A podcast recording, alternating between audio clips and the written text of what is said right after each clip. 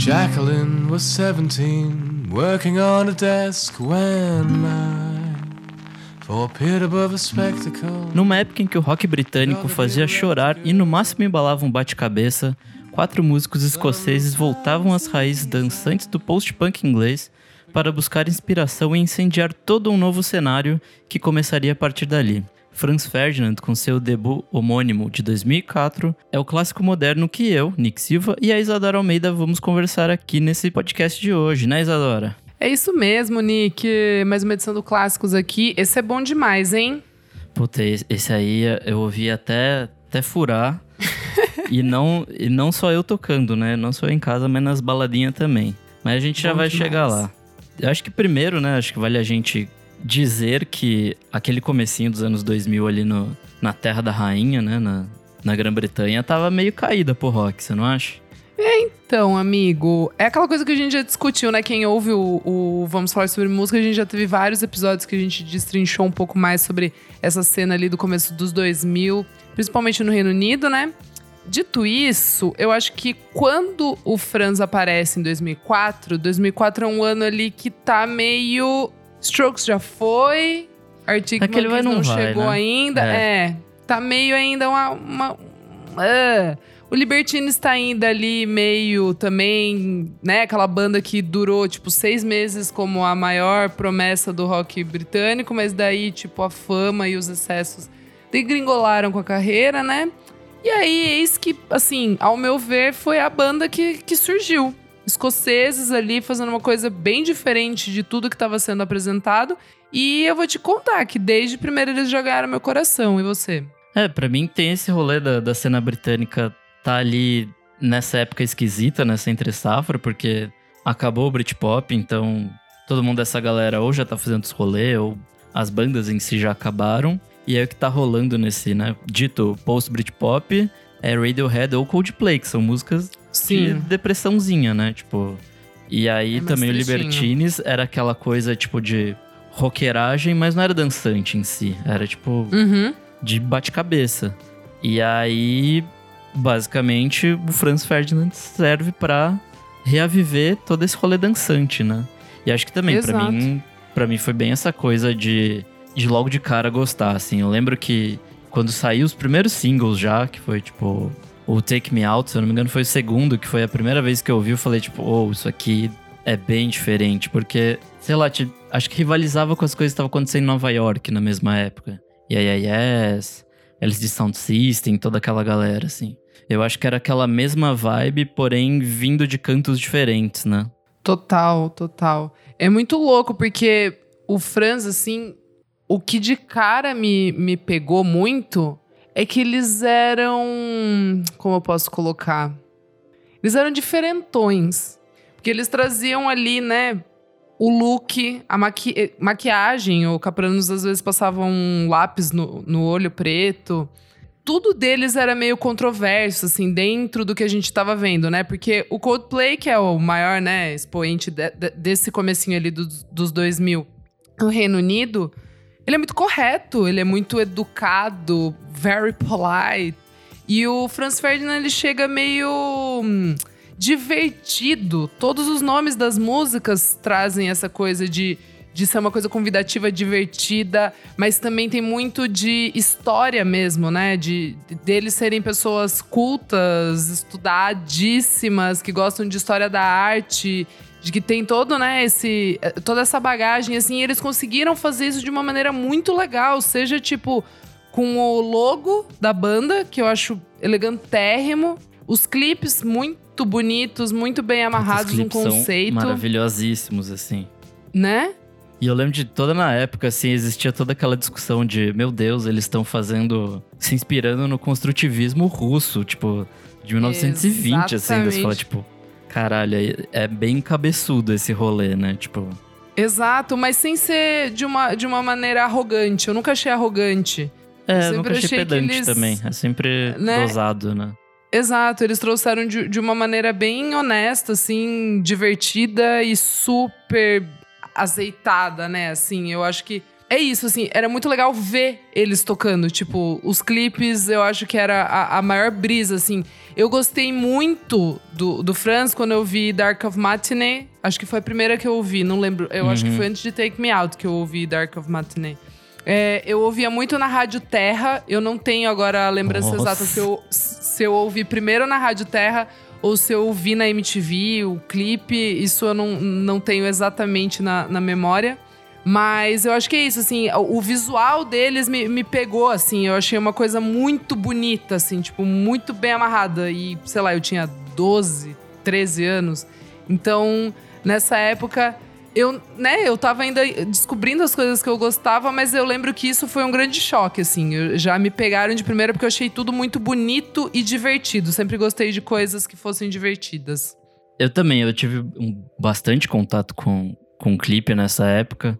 E acho que boa parte foi na MTV, assim, tipo. é, eu lembro que o This Fire rolava pra caralho. Take Me Out também. Sim. Eram, tipo, dois clipes que, sim, você tava de bobeira, tomava um Take Me Out na cara, assim. Tava de bobeira, Total. rolava um This Fire. E, e, era, e eles eram meio, meio desenho, meio... Tipo, eles estavam lá também no clipe e tal. Essa coisa era muito legal, me fascinava muito na época, assim. Porque eu lembro que era um negócio meio, tipo, robótico, porém vintage, assim, sabe? Tipo, essas máquinas Sim. meio começo do século passado. Só que ao mesmo tempo era, tipo, meio moderno e tal. Era muito legal. Total, nossa, pode crer. Isso, isso é uma coisa mesmo que. Eu acho que o Franz era legal nesse sentido, né? Eles traziam essas referências super antigas e super datadas, mas eles trouxeram de uma maneira super legal. Eu tô olhando aqui, eu tenho o CD, né, ó, Nick? Nossa, Aqui, ó, esse CDzinho é bom câmera. demais. CDzinho rolou muito. E eu tenho também o DVD, que tá ali no meu armário. É um DVD duplo, que é Live at Brixton, Hum, o, o álbum 1, que é um showzaço deles, assim. É, e aí o segundo CD também tem várias apresentações, tem também um live deles, acho que em São Francisco. E é muito legal, o que, o que também me, me pegou assim, a apresentação deles é um negócio que sempre, todos os shows que eu fui do Franz, e olha que eu já fui em vários, sempre, até agora o último que foi, sei lá, em 2018 que eu vi, acho. É, ou 2019. Cara, é, é um negócio que mesmo que você, se você parou de ouvir em algum momento, se essa banda se perdeu da sua vida um pouco, é um show que levanta, é um show que anima. A banda já saiu alguns integrantes ali, mas enfim, é um negócio É, que acho é que hoje em dia tem um ou dois só, né? Tipo, É, acho que é só o Alex Capranos e o Capranos e... baterista, acho, né? É, acho que é. Acho que é. É, mas o, o, o- que eu tava pensando, né, que eu revi o DVD. Nossa, foi muito gatilho, amigo, preciso confessar, assim. Porque eu assisti esse negócio demais, assim, demais. Era, era um. Nossa senhora. Enfim, assisti acho que todo dia. E aí, assistindo, outra coisa que é muito legal do Franz é que eles são uma banda que aparece com 30 a mais. Todos os integrantes ali, eles tinham 30 anos, 31, 32. E isso era uma coisa pra mim muito diferente. Todas as bandinhas que eu gostava, eles tinham, sei lá, 20, 22, 23, no máximo acho que 25. E o Franz aparecer com o primeiro álbum com essa idade, por isso também que, que foi uma coisa que eu já. Eu falei, cara, eles estão muito prontos. Realmente eles estavam prontos por isso, porque eles já tinham tentado muito, né? Eles já tinham participado de várias outras bandas. Sim, o, o Capranos, ele tá na- nessa ceninha aí da Escócia desde os anos 90, assim. Então, é, ele já tá aí faz um bom tempo. Tem duas bandas que eu achei bem, bem legais que ele participava. Uma chama The Carellia, que é uma coisa meio jazz no ar e tal. E aí acho que vem disso essa coisa meio declamada dele cantar. Porque se for ver, principalmente em Jacqueline, que abre o primeiro disco, né? O Franz. É bem, tipo, declamado, é uma coisa, tipo, meio poética, meio, sei lá. E aí, nessa banda, eles tinham bastante esse rolê. E a outra é tipo um revival de ska que chama The Amphetamines. É muito divertido. Você que curte essa, essa paradinha de Amo. ska em inglês, você vai adorar. E aí é isso, assim, tipo, eles estavam há um tempasso e, e pelo que eu entendi, assim, lendo as entrevistas, o Franz era a última tentativa, porque os caras já estavam cansados, assim, tipo, pô, já tô com 30 e até agora não rolou nada, tipo, realmente famoso, né? Vamos tentar aqui a última vez. E aí, mas um pouquinho antes disso, o Alex Capranos, ele encontra o baterista, né, que tá com ele até hoje, numa banda esquisitíssima que chama Imifor. Não sei se você já ouviu. Não, não também. Nossa, assim, é, é um rolê. Sei lá, ele tenta ser meio sci-fi, assim, é, é bem esquisito. Mas também acho que aponta um pouco pro que eles vão fazer no France, porque, querendo ou não, é meio experimental, né? O, o rolê deles, assim. Então. Sim. Acho que faz sentido, assim. E daí acho que também vale uma, uma história pré-France, que eles, né, estavam discutindo para ver qual que seria o nome. E aí eles chegaram, em algum momento cansaram de falar e estavam falando de cavalos de corrida. E aí chegaram no The Archduke, que era um cavalo inglês da época lá. E a partir daí, eles chegaram no nome Franz Ferdinand, que, é o, que era o arqueduque lá da, antes da Primeira Guerra Mundial, que foi assassinado e meio que virou estopim da guerra. E em algum momento eles falaram em entrevista, tipo, ah, seria legal que se em algum momento, quando falassem de Franz Ferdinand, lembrassem da gente, não do maluco que morreu.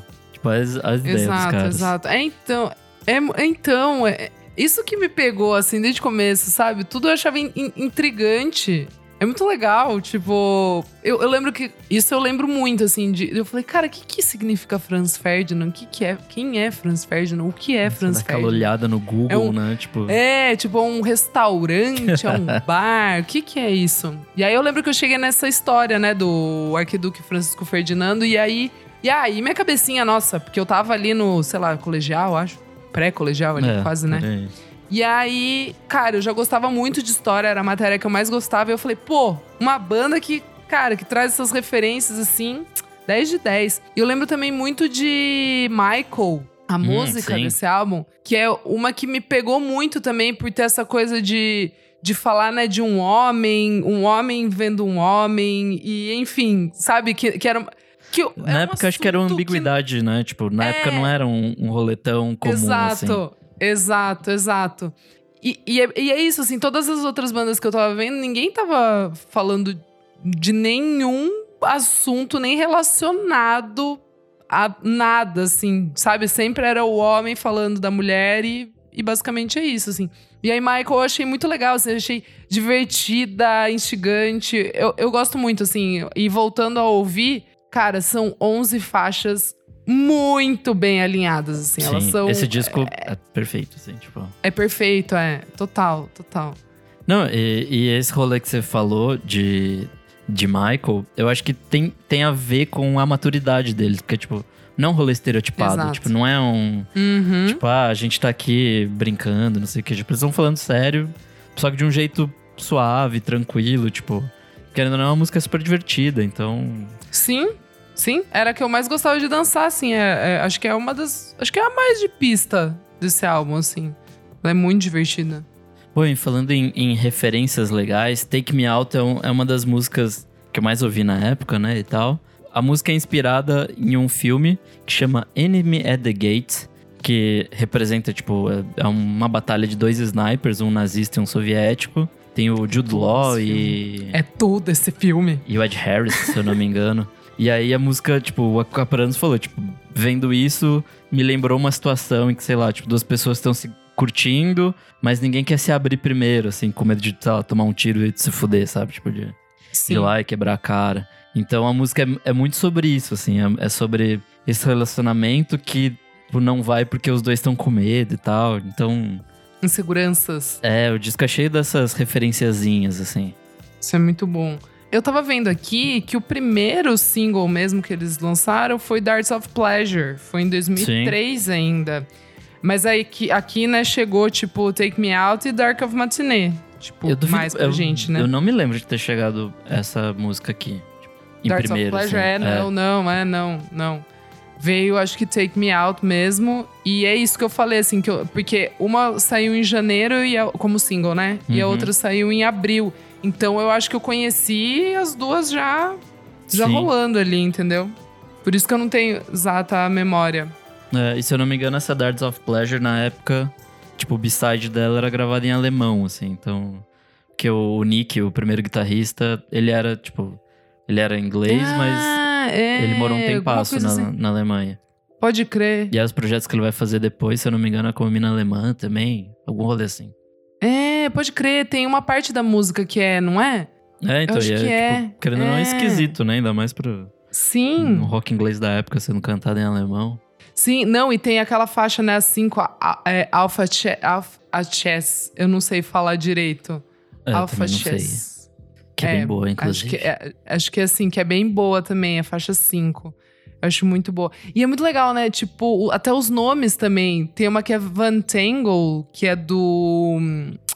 Que tá no, no DVD, que é tipo, acho que. Eu não lembro se é do EP que saiu primeiro, mas sabe, tem umas músicas. Daí uma era Shopping for Blood. São umas músicas, tipo, que são muito divertidas. Eles conseguem trazer de um jeito. é, inteligente, assim, sabe?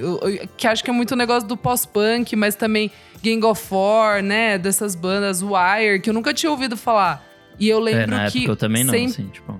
E sempre tava linkado com o Franz, né? Tipo, essas bandas assim. Sim, e daí eu também acho que a gente sempre, re- quando vai falar de, né, do, do Franz e das referências do pós-punk, a gente sempre lembra dessas mais medalhonas e tal, mas principalmente eles buscavam de, de bandas que eram locais pra eles, assim, tipo, que eram da Escócia. Tem uma chama Orange Juice, que é muito foda. Joseph K é outra também muito legal, que é bem mais essa pegada Franz, assim, que tipo, Uhum. Boa parte da, né, daquelas bandas de, de post-punk ele eram mais faladas, tipo Wire e tal. E essas são mais, tipo, swingadonas, assim, tipo, é muito legal. Então, pra quem Total. não conhece, vale, tipo, muito a pena ir atrás dessas bandas. Tipo, bandinha de fim de 70, comecinho dos 80, vale muito a pena. E o que eu acho também muito maravilhoso desse álbum é que ele conseguiu, né? Ele saiu do indie, do alternativo ali. Mano, os Strokes, tipo, reverenciavam, tipo, Franz. Eu lembro na época que eles achavam muito legal, assim, e eles eram muito chatos com bandas novas, assim, tipo, eles Sim. não curtiam muito, né? E, enfim, ficaram amigos e tal. E conseguiu, tipo, com Take Me Out, né? Principalmente, conseguiu chegar naquele nível de estádio, né? Take Me Out é uma, é uma música que virou um hino de estádio. E eu só lembro de também Seven Nation Arm, de, de todas dessas bandas, né? De todo esse, esse rolê, assim, É, em boom, alternativo, que chegou, né, nesse lugar de, poxa, a galera virou realmente hino de, de torcida, assim, é uma coisa muito grande.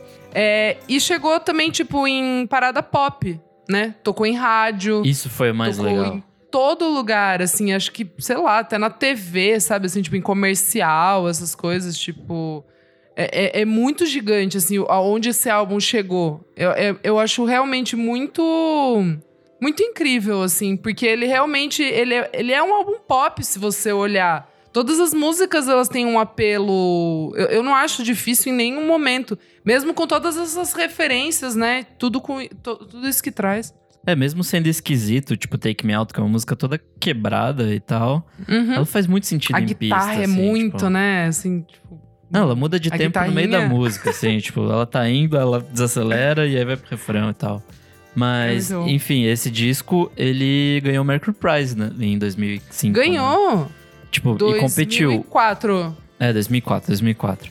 Ganhou em 2004. E competiu com The Streets, Amy Winehouse, Snow Patrol e Apenas. Sebastian. Então, assim, relembra os discos desse ano. Pô, a Amy lançou um puta discão esse ano e tal. Então, sabe, tipo, foi, foi gigante o negócio. E além de tudo, acho que Gigante. parte do, do que tornou eles tão gigantes foi que a NME meio que voltou a cobrir música inglesa. Porque na época eles estavam muito, tipo... Ou era coisa de tabloide, sei lá, tipo... Sim, o Pete sim. Doherty fazendo merda. Amy Winehouse, Sim. acho que na época ela não tava fazendo tanta merda ainda. Ela não. Não, é, e ela ainda tava começando É. ali, né? Tipo, o álbum dela é o Frank, que é o mais Sim. jazz dela. Então, né, tipo. Aí ela ainda tava meio quieta ali. É, e aí era isso ou galera, em, tipo, americana. Então, ele me voltar a cobrir música inglesa, tipo, já é um, é um ótimo sinal. E eu acho que também tem um rolê que, no Rastro do Franz, veio um monte de uma leva de banda nova que fazia esse rockinho dançante. Tipo Block Party, Kaiser Chiefs, Maximo Park, Future Heads. Até o Arctic Monkeys acho que vai ter um, um pezinho ali, tipo um Klaxons, um Tudor Cinema Club, que é mais pra frente no, na década, né? Sim. Mas acho Sim. que boa parte dessas bandas aí, o impulso foi isso, assim, de ver e falar, tipo, pô, Foi? esse rockinho dançante aqui rola também, então vamos sim, nessa. sim. E tipo, um I Bet You Look Good on the Dance Floor, sabe? Essa coisa da pista, assim, de, de, de dança, né? Do rock de, de dançar mesmo. Até no. Até a- todos os integrantes, assim, nesse DVD que eu, que eu tô falando, né? Eles dançam em todas as músicas. Tipo, tocando. Seja com a guitarra, tipo, alta aqui, tocando, dançando. É, o baterista mesmo, tipo, Capranos, todo performático, fazendo, tipo. Ele, ele tipo, punha a mão assim pra cima, e ele fazia, tipo, um drama super dramático, super teatral. Acho que é isso, assim. O Franz é muito teatral. E, e isso que me chamou muito a atenção, assim. né, Nessa beleza, assim, da composição do palco, de como eles se posicionavam. E acho que isso realmente é muito pela maturidade deles. Ah, isso, um PS antes disso que eu lembrei. Diga. Que, acho, que, acho que foi em 2006 que o YouTube veio é, pela primeira vez com aquele show 360 aqui pro Brasil, que foi um Hum, desespero sim. pra comprar ingresso. O Franz abriu. Ah, não lembrava disso. Cara, eu lembro porque eu queria muito ir pra ver o Franz. Eu queria mais pra ver o Franz do que pra ver o YouTube. Um grande peça aqui que, que eu lembro porque meu amigo foi, ele conseguiu comprar e eu não consegui comprar. Poxa. Mas enfim, esse Mas é o depois nível, você já viu ó, 27, tipo, né? Tipo, Exato, exato. Do YouTube e do Franz. Cara, é muito louco porque, ó o nível, né? Eles abriram a turnê do YouTube. Olha isso, tipo, com o primeiro álbum, assim. É muito foda. E, amigo, sobre a produção dele, o que, que a gente tem pra contar pro pessoal? Então, eu descobri muito recentemente, né, pesquisando para essa pauta, que ele foi produzido pelo Thor Johansson, que era o cara que produzia os discos do Cardigans. Tipo, muito louco Olha isso. Então, e acho que por isso que tem também essa coisinha do pop ali, tipo, Sim. escarrado, né? Porque Cardigans é muito. Sim, e era muito boa essa banda, puta merda.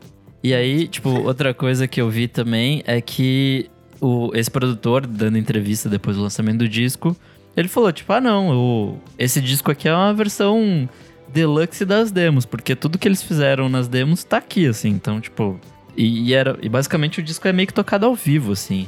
Eu imagino como foi tocar as primeiras vezes de Take Me Out, que, tipo, que né, eu já tinha falado que era toda quebrada e tal. Uhum. E ele falou que, tipo, saiu de boas, assim, porque os caras já tinham treinado e tocado tanto que, tipo, não foi difícil fazer. E aí, se você quiser ouvir a versão, né, as demos, tem em um disco chamado Demos em Unreleased, que é de 2012. Eu não achei isso na, no Spotify e tal, mas tem no YouTube, no canal oficial deles, então dá pra ouvir essas versões demos, assim, tipo, é super caseiro, Uhum. super tosco, assim, mas a música tá lá, sabe? Uma coisa muito legal, assim, que, pelo menos pra mim, né, eu não conhecia a Domino Records, foi que o Franz já chegou com o primeiro álbum sendo assinada pela Domino. E que daí depois viria a, a assinar com Arctic Monkeys, The Kills, Ana Calvi, enfim. É muito legal porque eles. A Domino conseguiu o primeiro álbum número um é, com o segundo álbum do Franz, o You Could Have It So Much Better. E é uma coisa muito louca, assim, porque daí depois eles, cara, eles começam a aumentar muito, assim, o leque de, de lançamentos e coisas muito grandes. Eu acho que o Franz foi meio que uma banda ali que, que deu Que mais. virou, né, o, rolê. É, assim, é, que colocou eles mais no, no spotlight, assim, né? E é muito louco, porque, tipo, agora, por exemplo, só pra fazer um gancho, assim, para pessoas entenderem um pouco, tipo, eles lançaram a Wet Leg, sabe? Que é a banda das minas, tipo Sim. Que é britânicas ali. É, e que faz também um rockinho bem animado, dançante e tal. Mas é isso, assim, tô dizendo pela relevância, né? Que eu acho que, que é isso, assim. Em 2003, a Domino completou 10 anos. Ela foi fundada em 93. E aí, logo em 2004, já vem o Franz, assim. Que eu acho que é essa grande virada, assim, de, de momento pra eles.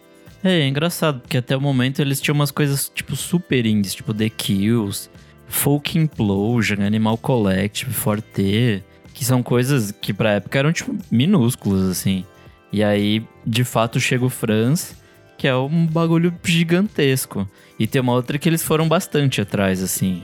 A Domino, né, foi atrás da banda, porque o Franz, na época, eles estavam super concorridos, assim. Depois de ter, de ter feito sucesso com os primeiros singles, eles, tipo, estavam estouradaços. Então, quem fosse lançar esse primeiro disco teria um bom disco na mão, né? Tipo, um bom artista pra É, o catálogo. EP já, é, o EP já tava, já tava indo bem, assim, né? E essa é uma história legal. O, a banda fala, tipo, ah, a gente escolheu ir com a Domino porque o dono, tipo, não levava a gente pra restaurante chique, nem nada assim. Ele levava a gente pra casa dele e cozinhava alguma coisa. Então, tipo, sabe, era um rolê muito. Família. É, era um rolê muito mais parceiro, muito mais, tipo, cara a cara, assim. Então eles escolheram meio que por causa disso e deu super certo, porque, como a Isa falou, tipo, Muito depois eles não só estouraram, como pegaram o primeiro lugar com o segundo disco. Então, Legal pra caramba isso. Bom demais. Bom, e quais são suas músicas preferidas do disco? Amigo, isso é dificílimo. Mas eu vou escolher duas aqui.